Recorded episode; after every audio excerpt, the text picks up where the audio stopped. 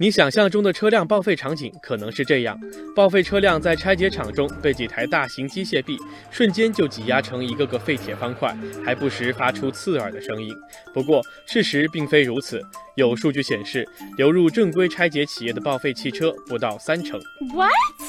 于是，网友上善若水就发问：所以剩余的报废汽车都去哪儿了呢？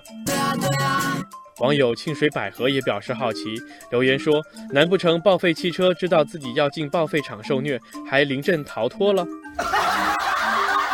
网友云淡风轻则说：“对车主而言，估计就是哪里给钱多就给哪里吧。”事实的确如此。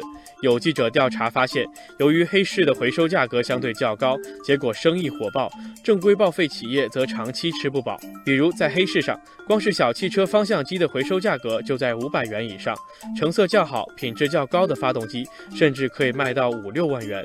在利益的驱使下，不少车主车贩子铤而走险，做起了地下生意。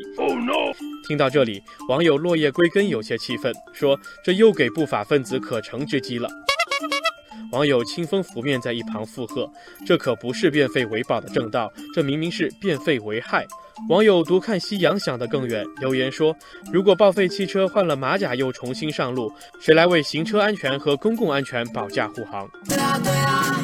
事实上，对于车辆报废，我国并非没有相关配套政策，国家有关部门也正在加紧对原有的报废汽车管理办法进行修订，未来报废汽车有望不再按吨计价，一秤了之。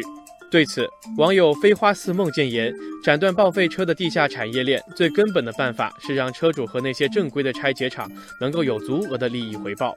网友大漠祥云则说：我国报废汽车处理有万亿级的市场潜力，迫切需要走精细化拆解、合理化循环的路线。